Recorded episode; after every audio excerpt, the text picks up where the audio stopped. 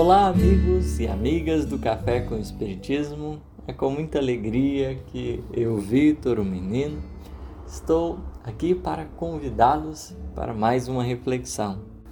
No episódio de hoje, gostaria de convidá-los para pensarmos na mensagem do Palavra de Vida Eterna de número 67, intitulada A Melhor Medida.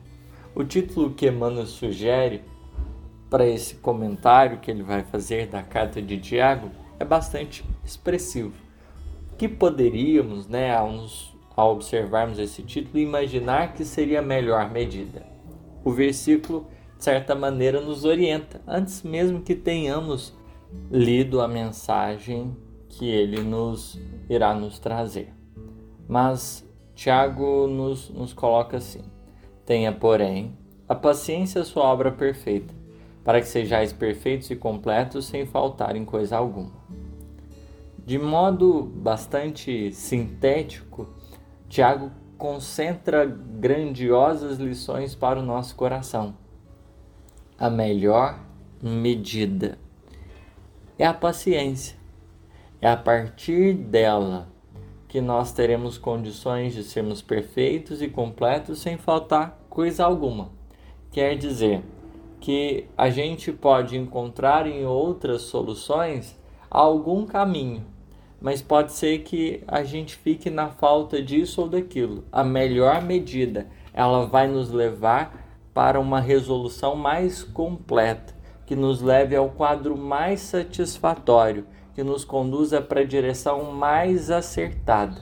A melhor medida diante da vida será a paciência.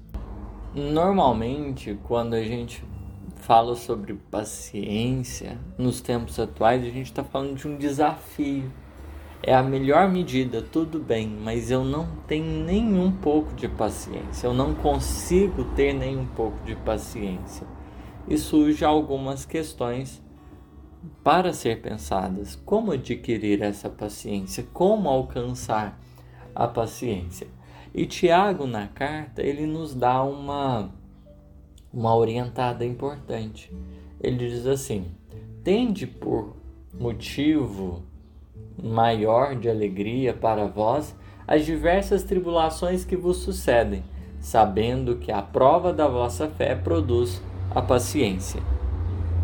Tiago nos norteia ao nos recomendar: olha, alegremos-nos nas nossas tribulações, porque elas são o meio de aquisição da paciência.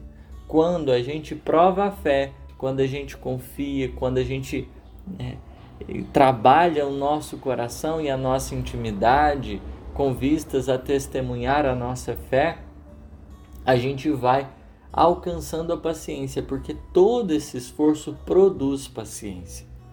A paciência ela é alcançada pelo trabalho da musculatura da alma, quando o espírito vai desenvolvendo uma resistência no bem, pelas decisões que vai sustentando na direção mais acertada, no caminho melhor.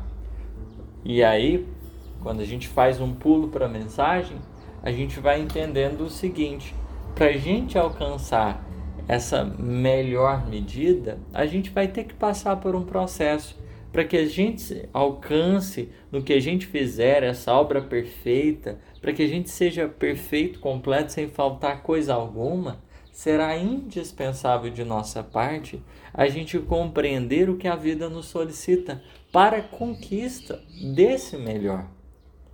A gente não alcançará isso de um momento para outro Paciência não é uma coisa que a gente quer ou que a gente pede, mas é uma coisa que a gente conquista, que a gente trabalha dentro de nós para alcançar.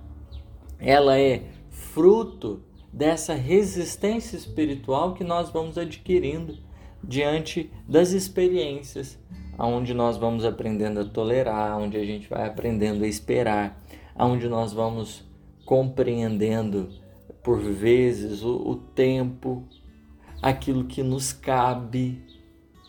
É uma série de fatores que vão sendo importantes para essa prova de fé e que vão em si constituindo esse tesouro da paciência.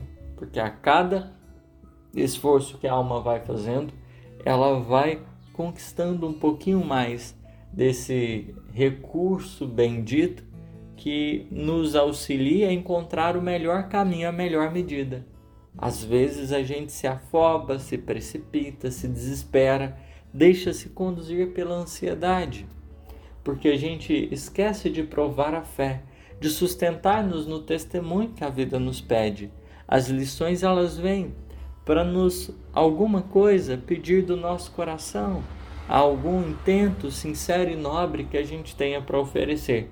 E todo esse esforço vai gerando um aproveitamento, modelando essas nossas características, auxiliando-nos na transformação para que a gente consiga aí manifestar essa serenidade, essa tranquilidade, essa brandura, essa mansuetude nas nossas experiências e nas nossas vivências.